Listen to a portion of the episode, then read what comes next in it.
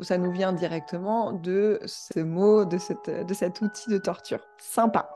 Après, on a ben, tous les, synonymes hein, de, travailler. Il euh, n'y euh, a aucun mot qui, nous, qui réfère au travail qui est plutôt positif. D'ailleurs, on parlera de travail-passion, mais une passion toute seule n'est pas envisagée comme étant un travail.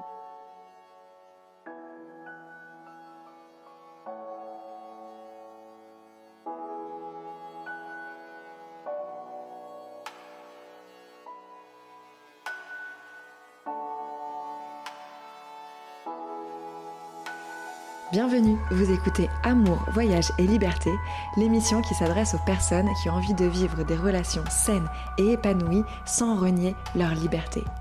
Je m'appelle Laure Sylvestre, je suis coach de vie spécialisée dans les relations et je suis votre hôte. Ok, on se retrouve aujourd'hui parce que j'ai eu une illumination.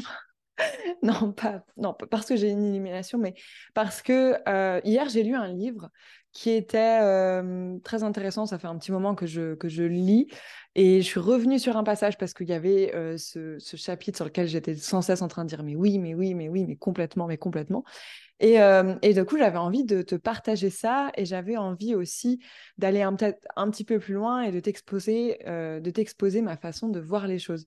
Ce mois-ci, j'ai vraiment envie de te parler de, du fait de changer sa réalité. Donc, ça passait la semaine dernière par, par un épisode sur, sur la perte d'identité dans le cadre des relations. Et là, je vais changer complètement d'univers. Je ne vais pas te parler spécialement de, la, des relations amoureuses, mais en fait, j'ai envie qu'on aille parler du travail parce que je crois que dans notre vie, il y a nos relations et en premier l'amour, les, relations amoureuses et de l'autre côté le travail. C'est vraiment les deux pans, les deux piliers euh, de nos vies, qu'on le veuille ou non, euh, on est obligé hein, de, travailler, de faire des choses, en tout cas d'être actif dans notre vie.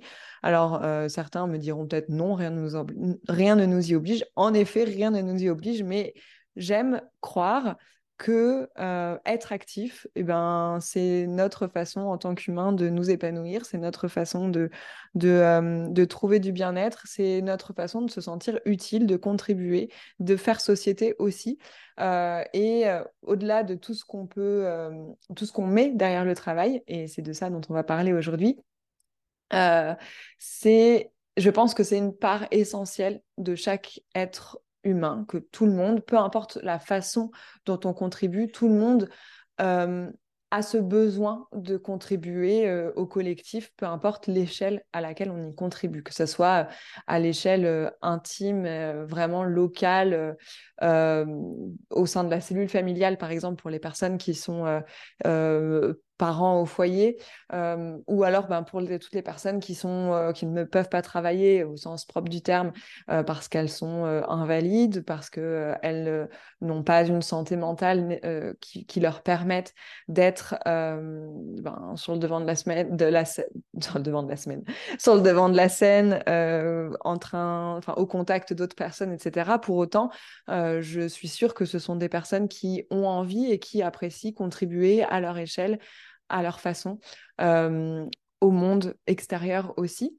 Euh, et, voilà, donc en fait, j'ai envie qu'on aille interroger cette notion du travail, justement. Euh, j'ai envie que l'on, change un petit peu le narratif. Ce que je remarque, que ce soit pour moi, ça fait des années que je travaille dessus, honnêtement, et c'est un, un, point qui est assez difficile, que ce soit pour mes clientes qui viennent me voir parce qu'elles ont des problématiques par rapport au travail, euh, ou parce que même si c'est pas la problématique principale pour laquelle certaines viennent me voir, et eh ben quand même la question du travail se pose. Je crois que ce qui nous gâche un petit peu la vie, c'est ce narratif du travail dur. Euh, dans la tête de tout le monde, de allez, 90% de la population, parce qu'il y a quand même des personnes qui, qui, qui arrivent à changer ce narratif-là. Et, la preuve, hein, c'est que le livre que j'ai lu et, même les cercles dans lesquels j'évolue me permettent aujourd'hui euh, et depuis quelques années déjà de réinterroger cette norme du travail euh, difficile. Mais euh, je pense sincèrement que dans 90% des cas, les gens ne se posent pas la question et que c'est normal pour la plupart des gens de, souffrir, entre guillemets, au travail. Et qu'en fait, on va pas chercher plus loin que ça. Euh, le travail, c'est relou, ouais, mais on n'a pas le choix parce qu'il faut bien travailler. Il faut bien gagner sa vie. Je mets des gros guillemets ici parce que on va, on va le voir. Euh, je crois que c'est vraiment ultra important que l'on revoie ça et que l'on que l'on revoie nos propres copies par rapport à cette façon d'envisager la vie.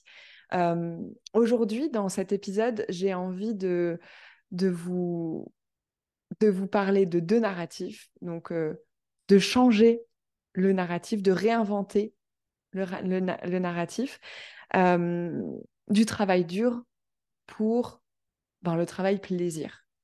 Et de voir en fait quelles sont les conséquences de ça. Déjà, quelles sont les conséquences d'avoir euh, un narratif autour de la douleur et du travail et quelles seront les conséquences, quelles seraient les conséquences si on avait euh, un, narratif beaucoup plus positif, une expérience beaucoup plus positive autour du travail?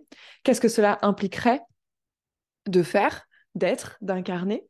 Et, et, voilà, j'ai envie qu'on se pose toutes ces questions-là aujourd'hui parce que vraiment, c'est un, c'est un sujet, je pense, ultra important. De la même façon que je pense que euh, les relations sont méga importantes et savoir avoir une bonne connaissance de soi-même, conscience de soi-même pour pouvoir euh, naviguer des relations qui sont pas toujours évidentes face à des personnes qui n'ont pas forcément conscience d'elles-mêmes, c'est super important. Je crois aussi que réinventer notre façon de penser, euh, voir les choses, sous un autre prisme, c'est un petit peu euh, la base si on veut euh, changer sa vie, si on veut changer sa réalité, si on veut créer quelque chose de nouveau et quelque chose qui nous fait du bien. et donc, voilà, le travail, c'est dur. Je pense que, en fait, même si on n'a pas eu ce langage-là dans notre vie, toutes les expériences auxquelles on a été confrontés dès le début, c'est-à-dire dès l'enfance en voyant euh, nos parents ou peut-être nos grands-parents travailler, nous ramène à ça. Au travail, c'est dur. Déjà, euh, euh, bon, si on reprend la, l'étymologie du mot travail, dedans, on retrouve le labeur et le tripalium, pardon, tripalium qui est un outil de torture. Bon, déjà, ça annonce la couleur.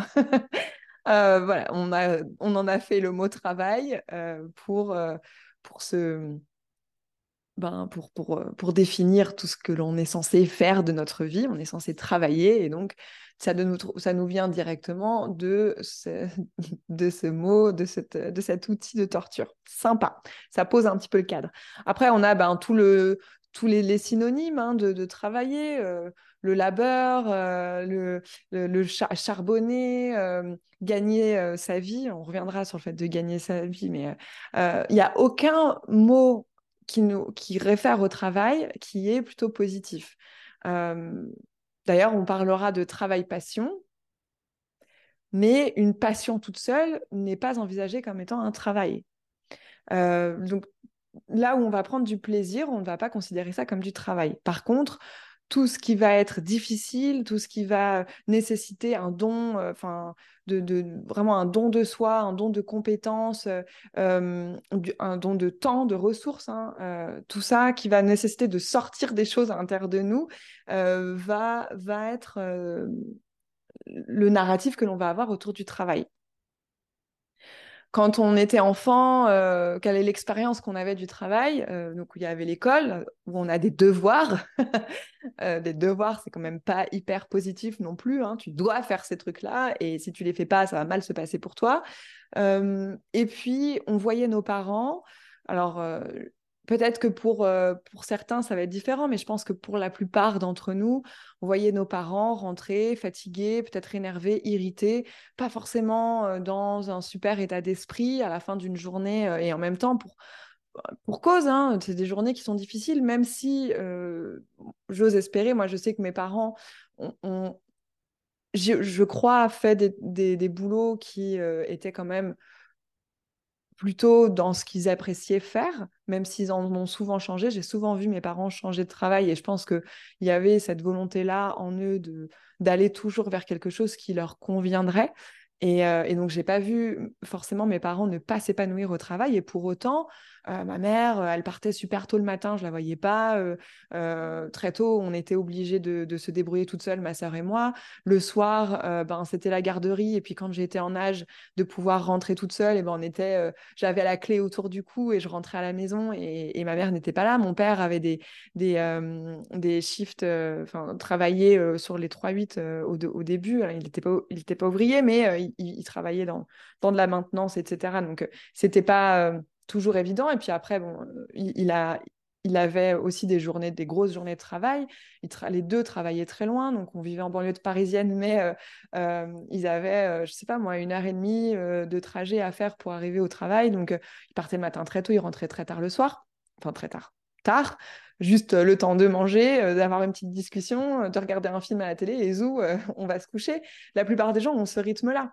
Euh, alors à plus ou moins euh, gros, gros degré, mais en tout cas, les gens qui euh, travaillent beaucoup, ceux aussi qui gagnent mieux leur vie, ont en général des rythmes de vie qui sont très durs, une pression qui est certaine, du stress, et donc qui génère voilà, de la fatigue. ce sont des... même, quand bien même les personnes aiment leur travail, ça reste une source d'inquiétude, de, d'inquiétude dans le sens où ça va créer souvent du stress, on va avoir de la pression et quand ça se passe bien quand même. Voilà. Mais souvent, on va avoir aussi des, personnes qui sont dans des, dans des milieux qu'elles n'apprécient pas, dans lesquels elles s'épanouissent vraiment pas. Et là, clairement, on peut... on peut on peut voir la situation assez vite dégénérer et ça va très vite impacter aussi la vie familiale. Hein, la vie de, couple, s'il y en a, euh, les relations avec des amis, euh, avec les enfants, etc. On va entendre euh, les parents, voilà, qu'est-ce que, enfin, pourquoi tu pars si tôt? Ben, Parce que je dois aller travailler, ou d'accord, et, pour, par exemple, si on, parle un petit peu de l'argent, pourquoi est-ce que tu travailles? Ben, je, travaille pour gagner de l'argent. Et, du coup, on va créer aussi ce lien entre pour gagner de l'argent, il faut se, il faut un peu se saigner quoi. On va pas gagner de l'argent euh, comme ça euh, en se croisant les, en se tournant les pouces sur le canapé, n'est-ce pas?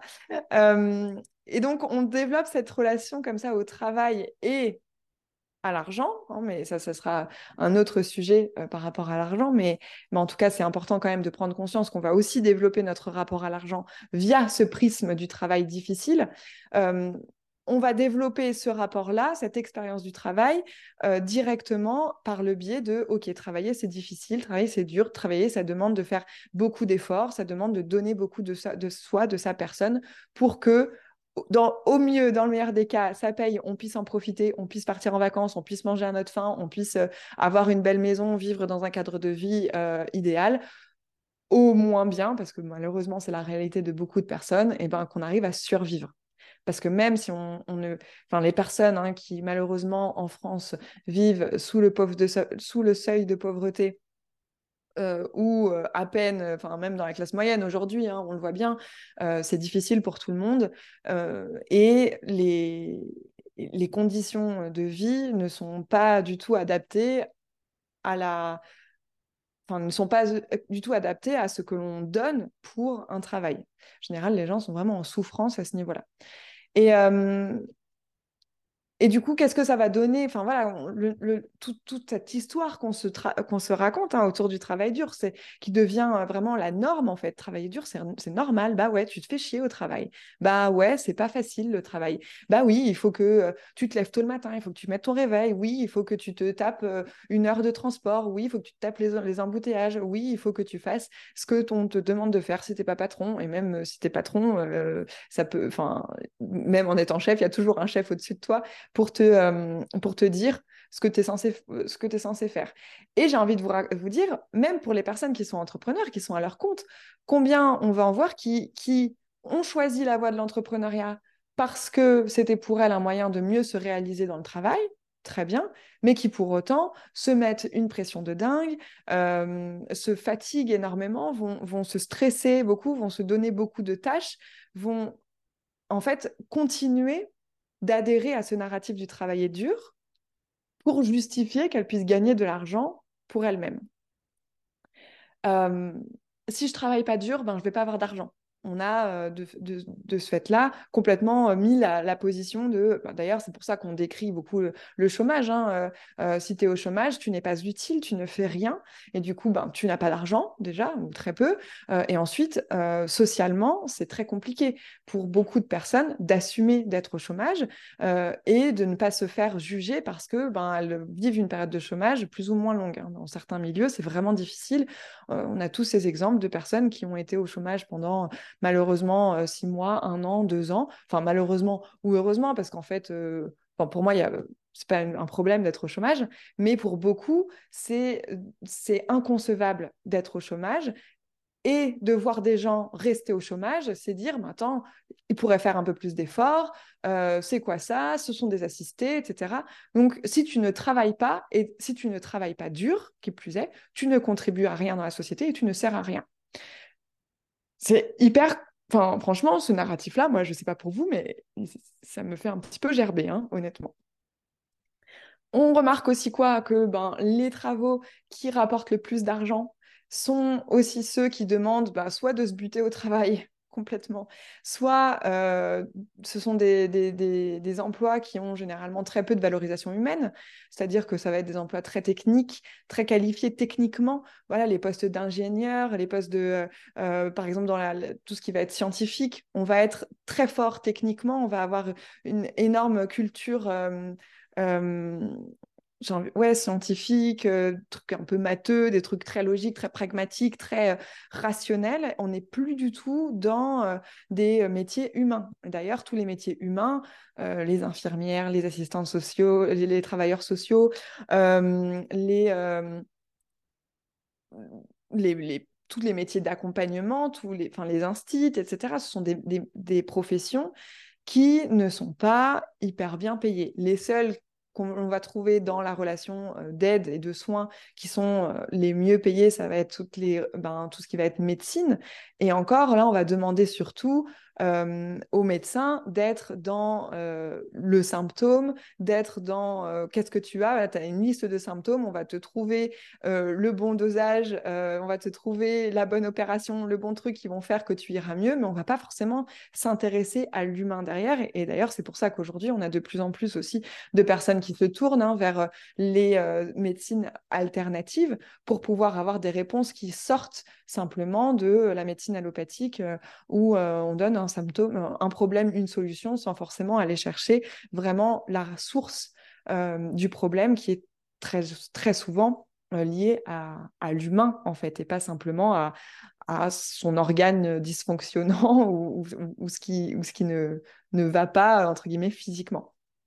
Euh, donc voilà, on va vraiment valoriser toutes ces, le, plus on s'éloigne de l'humain et le plus on va pouvoir euh, gagner euh, de l'argent et beaucoup d'argent. Hein, clairement, tous les métiers qui questionnent un petit peu l'éthique, je sais pas moi, si on pense aux, entreprises qui font du forage pour le gaz de schiste ou toutes les entreprises qui sont dans, dans le pétrole par exemple c'est pas non plus des, euh, des entreprises et pour le coup des personnes qui euh, ont forcément, euh, en tout cas qui mettent à profit une éthique, et pour autant elles sont, elles sont des entreprises qui gagnent énormément d'argent. Alors après, ça ne veut rien dire des personnes qui travaillent à l'intérieur de ces entreprises, hein, on s'entend, mais vous, voyez, vous voyez bien où je veux en venir. Euh, le pendant de tout ça, de, ce, narratif sur euh, travailler dur, euh, c'est aussi que ben, on a l'impression, en fait, on parle de gagner sa vie. C'est marrant quand même, si on pense gagner sa vie. Genre, vous êtes obligé de travailler pour mériter de vivre, en fait. C'est genre, c'est ça que qu'on, c'est ça qu'on dit. C'est tu, tu veux mériter de vivre, eh bien, travaille. C'est quand même, c'est quand même dingue. C'est presque c'est presque l'esclavage. Hein, euh, dire, euh, les esclaves, euh, s'ils voulaient vivre, il fallait qu'ils soient esclaves, sinon ils étaient butés.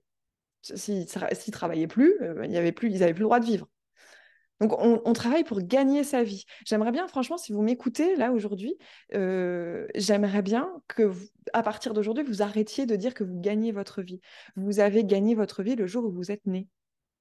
Vous avez mérité de vivre et de vivre dans des conditions absolument décentes dès lors que vous avez poussé votre premier cri et que votre mère, enfin que votre mère vous a mis au monde et que vous avez poussé votre premier cri. Vous avez déjà gagné votre vie.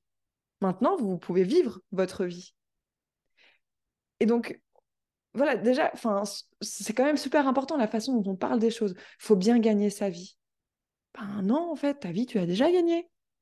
Faut bien vivre sa vie, ouais. Alors, si il faut vivre sa vie, c'est quoi pourquoi, pour toi, c'est quoi être vivante? Ça veut dire quoi vivre?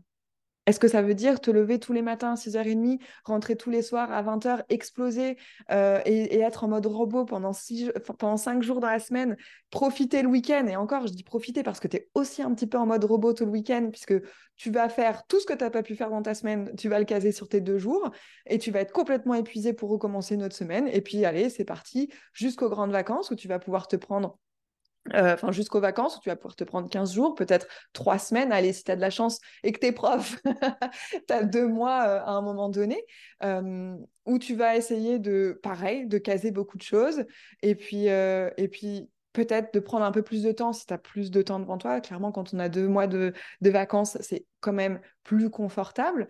mais au final, on est en mode robot dans ce, dans ce système-là, quand on cherche comme ça à gagner sa vie et plus à la vivre on en vient à être en mode robot.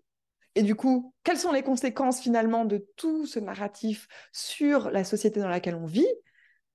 Eh bien, tout simplement, on a une société qui est en burn-out, on a des gens qui s'épanouissent pas au travail et qui cherchent par tous les moyens à fuir la réalité, parce que c'est ça qui se passe. Pourquoi on part en vacances? Pourquoi on, cherche C'est très typique, par exemple, des personnes qui voyagent énormément. Je, je, me prévois, chaque fois que je pars en voyage, je rentre, à peine je suis rentrée, je suis déjà en train de penser au prochain voyage et à poser mes prochains congés. On est dans une société qui est maltraitante, qui est maltraitante en tout point de vue. C'est-à-dire que ni émotionnellement, ni euh, mentalement, ni physiquement, cette société est bonne pour nous. Je dirais être en mode, être en mode robot, jamais réussir à se poser sur, sur, euh, sur ce que l'on ressent, sur ce que l'on pense, sur ce que l'on veut, euh, être sans cesse dans la peur de ne pas avoir suffisamment d'argent, la peur de ne pas pouvoir vivre sa vie. Mais en fait, on la vit pas vraiment cette vie-là. On la voit passer complètement parce que on se dit il faut que je travaille dur, il faut que je travaille dur pour pouvoir gagner de l'argent, pour pouvoir enfin profiter. Puis qu'est-ce qui se passe? La retraite arrive. Si jamais vous avez une retraite, parce que moi je sais que à mon âge, je suis pas sûre d'avoir une retraite. En tout cas, pas une retraite proposée par l'État. Mais bon, c'est un autre sujet. Et c'est à ce moment-là que je vais me dire, bah, je vais, bah, ça y est, maintenant je vais vivre. Bah non, les gars, c'est pas comme ça que ça va se passer. En tout cas, moi, c'est pas, c'est pas, c'est pas ça que c'est pas à ça que j'aspire. Pas du tout. Et je pense que la plupart des personnes qui m'écoutent n'aspirent pas à ça non plus. Et pourtant, tous les jours de la semaine, c'est ce qu'on fait. Tous les jours de la semaine, on se réveille, tôt, on part au boulot en mode robot, on fait nos trucs, on va faire les courses, on emmène les gosses euh, à la garderie ou à l'école, on rentre le soir, on fait la bouffe, on s'engueule avec, son partenaire parce qu'on est tous fatigués et euh, parce que la personne n'a pas fait la vaisselle. Et puis euh, on, est saoulé parce que les gosses ils participent à rien ou alors parce qu'il faut s'en occuper parce que bah, ils peuvent participer à rien parce qu'ils sont pas en âge de participer à des trucs. Et puis on va se coucher le soir exténué et on recommence le lendemain. C'est ça la vie qu'on mène. C'est ça. Tout ça parce que quelque part, c'est tellement inscrit à l'intérieur de nous qu'il faut travailler dur, qu'on se mène la vie super dure, tout le temps. Et non, je ne vais pas trop penser. Et non, et, dès qu'on fait une pause et qu'on essaye de penser aux choses, ça fait tellement peur. Ça fait tellement peur. Toute l'ampleur de ce qu'il y a à faire, que on, met ça de côté, on évacue, on oublie, on met ça sous le tapis et on continue. On se pose pas de questions, la tête dans le guidon. On fait un burn-out quelques temps après. C'est la maladie en ce moment. Hein. Tout le monde est en burn-out. Et ça me fait un peu rire parce que tout le monde est en burn-out et les gens y croient au bout de trois mois que, euh, que c'est bon, le burn-out est fini. Mais non, mais non, un burn-out, c'est grave. Un burn-out, c'est une dépression. Un burn-out, c'est ton corps qui t'a dit je n'en peux plus du tout, du tout, du tout. Ça fait 15 ans que tu me fais vivre un challenge quotidien, que tu me fais vivre comme un robot alors que je ne suis pas un robot. Ça fait 15 ans que tu ne t'écoutes pas, ça fait 15 ans que tu ne penses pas pour toi, ça fait 15 ans que tu remets toutes tes émotions euh, sous le tapis, que tu essayes de les éviter consciemment. Et tu crois qu'en trois mois, tu vas te sentir mieux? Bah non. Bah non. Bien sûr que non. Il te faudra peut-être encore euh, dix ans pour aller mieux. je sais pas, non. mais il faut quand même avoir conscience de ça. Ni en six mois, tu n'iras pas mieux en six mois. ce narratif-là du travail et de la douleur, cette association que l'on a fait de travail égale douleur, et du coup, comme travail égale argent aussi, eh bien, douleur égale argent, ne nous, ne nous est en rien bénéfique. Parce qu'au final, on vit une vie de robot dans laquelle, si on gagne beaucoup d'argent, on n'arrive pas vraiment à en profiter comme on pourrait, c'est-à-dire en ayant du temps. Parce qu'à mon sens, ce que l'argent nous amène, c'est la possibilité d'avoir du temps. Quand on a de l'argent, on peut avoir du temps. Et ça, c'est merveilleux. Mais sauf que la plupart des gens, non, ils ont de l'argent, mais ils n'ont pas de temps. Et du coup, ils ne peuvent pas dépenser leur argent correctement comme ils auraient envie de vraiment de le dépenser. Ou alors, ils le dépensent en truc un peu euh, futile qui va leur faire du bien sur le coup pour essayer d'oublier un petit peu, pour les distraire de la vraie réalité dans laquelle ils sont et puis on est reparti. Mais, mais est-ce que c'est ça le monde dans lequel on a envie de vivre? Est-ce que si on se pose deux secondes et qu'on est honnête avec soi-même, on se dit que c'est ça la vie qu'on a envie de mener et que c'est dans ce monde-là qu'on a envie de vivre? Moi, personnellement, j'ai déjà répondu à cette question il y a quatre ans. C'est absolument pas dans ce monde-là que j'ai envie de vivre. Pas du tout. Enfin, même, j'ai commencé à me poser cette question il y a plus que quatre ans, parce que quand je suis partie en voyage, c'était un petit peu pour ça aussi. J'avais pas du tout envie de me mettre en CDI, j'avais pas du tout envie de rentrer dans ce système-là. J'avais envie de profiter, j'avais envie d'avoir du temps pour moi, j'avais envie de pouvoir, de pouvoir souffler, j'en sais rien de quoi, mais j'avais juste envie de pouvoir profiter de ma vie. Alors je suis partie en voyage et je suis revenue avec la ferme intention de continuer à en profiter. Alors bien entendu, euh, c'était facile quand j'étais en voyage et que j'avais pas de travail. C'est sûr que quand j'ai commencé à reprendre, à me créer mon entreprise et à, et à, et à rentrer dans ce, re-rentrer dans un moule, d'autant plus quand je me suis resédentarisée, ça a été plus difficile à chaque fois de réinterroger ça.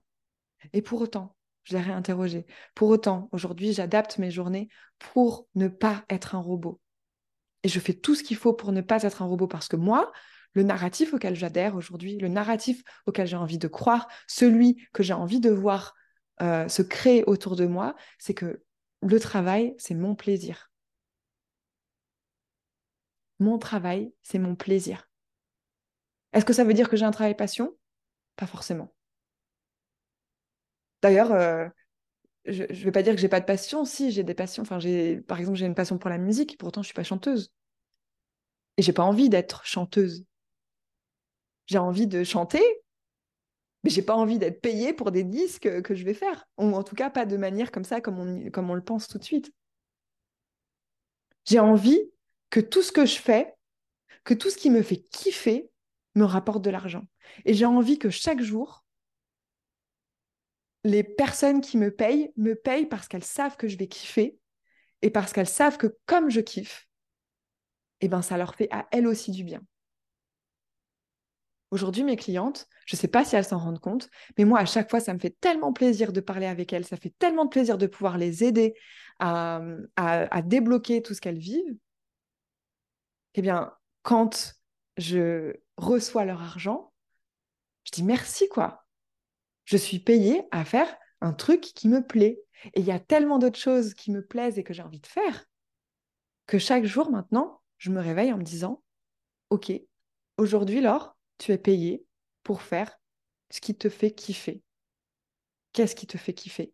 Et si ce jour-là, ce qui me fait kiffer, c'est de rester devant Netflix, eh bien, tu sais quoi? Je vais rester devant Netflix.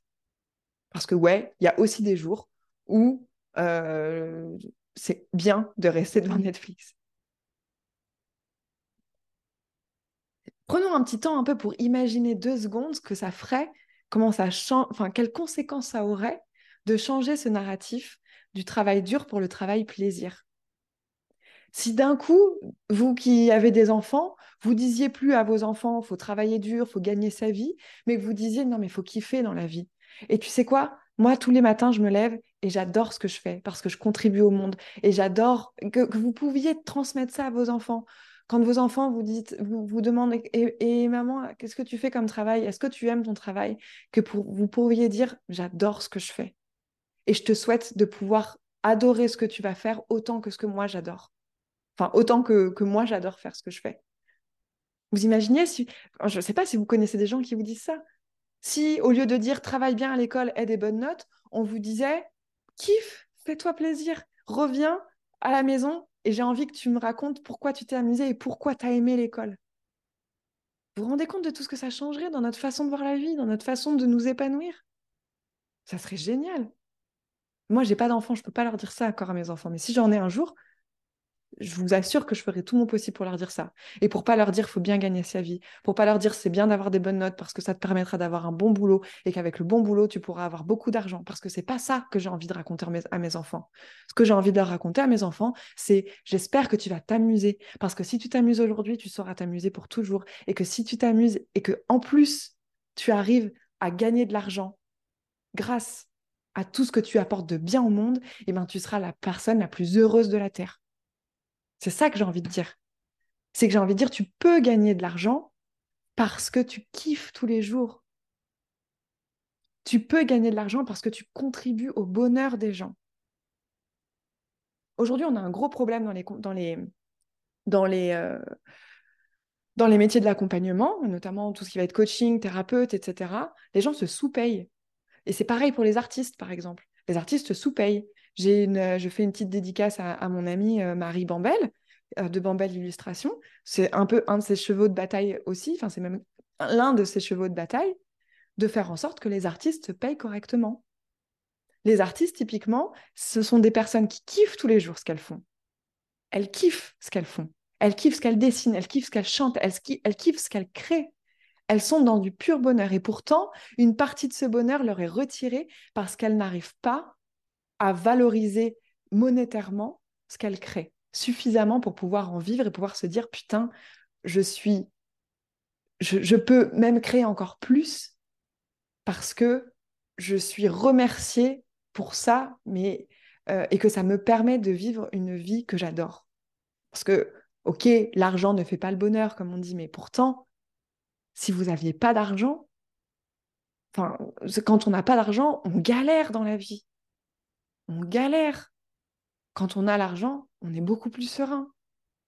Quand on a de l'argent, on se sent beaucoup mieux, on a beaucoup plus les moyens de faire ce qu'on veut. Et c'est ça, et ça c'est génial. Ça vous enlève des putains de charges mentales. Et ça vous donne du temps. Il n'y a aucun mal à gagner beaucoup d'argent. Et franchement, si on pouvait gagner beaucoup d'argent en faisant des choses que l'on kiffe, mais, mais tout le monde en serait tellement... Euh, ça, bénéficierait à tellement de mes puissances mille. Ça, enfin, ça serait incroyable, ça serait incroyable. Et aujourd'hui, on a des gens qui font le bonheur autour d'eux, qui, ont, qui, qui sont euh, parce qu'ils créent du beau, parce qu'ils créent du bon, parce qu'ils créent du bien, et qui pour autant ne peuvent pas en profiter correctement, mènent une vie euh, de galère parce qu'aujourd'hui, on ne valorise pas le fait de prendre du plaisir dans ce qu'on fait comme étant un réel moyen de gagner beaucoup d'argent.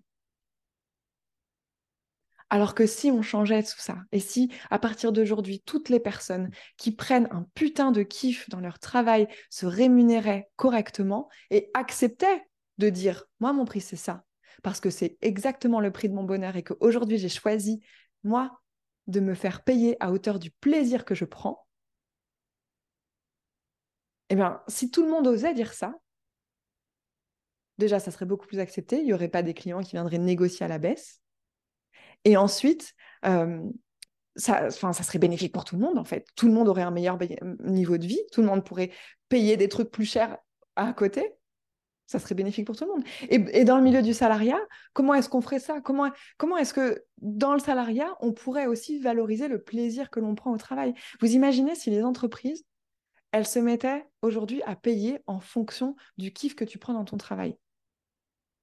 C'est-à-dire que, OK, tu fais un boulot qui te plaît, très bien, tu vas être super bien payé.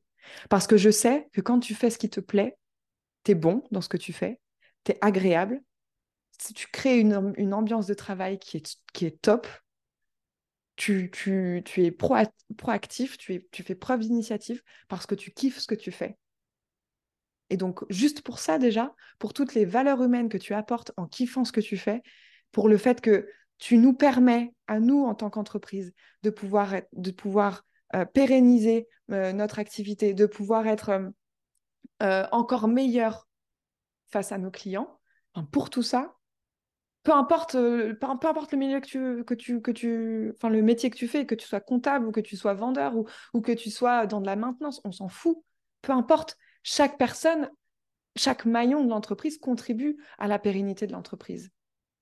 Et si on n'a que des personnes qui sont à des postes où elles kiffent ce qu'elles font, parce que d'une part ça répond à leur talent naturel, mais aussi parce que elles ont conscience de, ben, de ce qu'elles font et qu'elles et qu'elles sont contentes de contribuer pour ça, eh bien, les enfin, vous imaginez comment ça, changerait le monde de l'entreprise? Et qu'en revanche, on disait aux personnes qui ne prennent pas de plaisir, parce qu'une personne qui se fait chier dans son taf, qu'est-ce qu'elle fait? Elle fait pas correctement son travail, ou elle fait le strict minimum? Elle n'est pas forcément hyper sympa avec ses collègues autour, parce que soit parce que ben elle, contribue pas correctement dans les projets par exemple ou elle, elle elle y met pas vraiment du sien elle, n'est est pas très motivée ça peut se ressentir peut-être qu'elle est irritée peut-être très agacée. Une personne qui est en burn-out vous vous rendez compte la personne qui est en burn-out elle a pas la santé mentale pour être cuicui les petits oiseaux avec ses collègues et on a des gens, du coup, qui sont pas bien, qui vont se mettre à pleurer sur leur lieu de travail, qui vont. Alors, ça n'a rien à voir. La question, c'est pas de dire est-ce que c'est bien, est-ce que c'est pas bien de pleurer sur son lieu de travail ou de ou, d'être. Euh, la question, c'est pas non plus de dire euh, est-ce qu'il faut toujours être bien dans son lieu de travail. Et c'est pas du tout de ça dont je parle. Mais c'est euh, est-ce que même si je vais pas bien, si je kiffe mon boulot, est-ce que c'est pas quand même mieux? Parce que bien sûr qu'on peut avoir des downs pour d'autres raisons que le travail.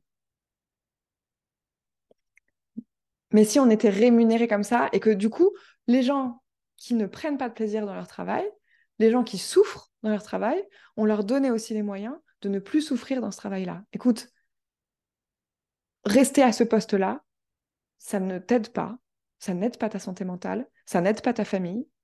Tu crois parce que ça apporte de l'argent, mais c'est faux, ça n'aide pas ta famille parce que peut-être que ça t'apporte de l'argent, mais toi à côté, tu n'es pas forcément la personne la plus sympathique au quotidien et que très certainement que ta frustration, ta colère, ton, ta fatigue, tu vas les décharger sur euh, ton entourage. Donc tu ne fais pas forcément que du bien autour de toi. Et donc, je te propose de trouver un autre travail, dans le sens où on va chercher ensemble ce qui te ferait vraiment plaisir, là où tu, là où tu kifferais vraiment, et aussi, en tant qu'entreprise, de mettre, de, créer euh, cet univers qui permet aux gens de s'épanouir. Parce que l'une des forces du salariat, c'est quand même d'avoir une putain de sécurité. Et ça, c'est pour ça que tout le monde ne peut pas être entrepreneur. Déjà, c'est parce que tout le monde ne supporte pas l'insécurité de l'entrepreneuriat. Et pour autant, la sécurité du salariat aujourd'hui est vue comme une prison. Alors que ça pourrait être un putain de tremplin pour créer plein d'autres choses autour, quoi. Tu te rends compte, mais si, ça c'est stable, si ça, c'est une vraie sécurité émotionnelle et matérielle, parce que tu t'y sens bien, parce que ce que tu fais, ça te plaît, et parce que tu es bien rémunéré pour ça. Mais à côté, tu fais des miracles. Tu es, un encore meilleur parent tu un encore meilleur conjoint, euh, ami, euh, euh, frère, sœur, fils, tout ce que tu veux. Tu peux, tu as peut-être du temps pour, enfin même tu as sûrement du temps pour contribuer, je ne sais pas, avoir des activités associatives, des, hobbies, des, choses qui te font encore plus, plus kiffer. Et ton travail, c'est plus un problème. Il y a plus de ah ouais, je peux pas parce que je travaille ou ah ouais, mais avec le travail, je suis trop fatiguée. Non, parce qu'on a trouvé cet équilibre dans lequel tout le monde vit mieux, tout le monde prend du plaisir et, tout est fait pour que on continue de prendre du plaisir et qu'on puisse prendre du plaisir. Voilà. Voilà tout ce que j'avais à dire sur, euh, sur ça, sur changeons de narratif. Je pense vraiment, enfin, je sais pas, vous allez me dire ce que vous en pensez, écrivez-moi euh, sur Instagram ou, ou dans les commentaires de ce podcast, ou voilà, peu importe. Dites-moi ce que vous en pensez.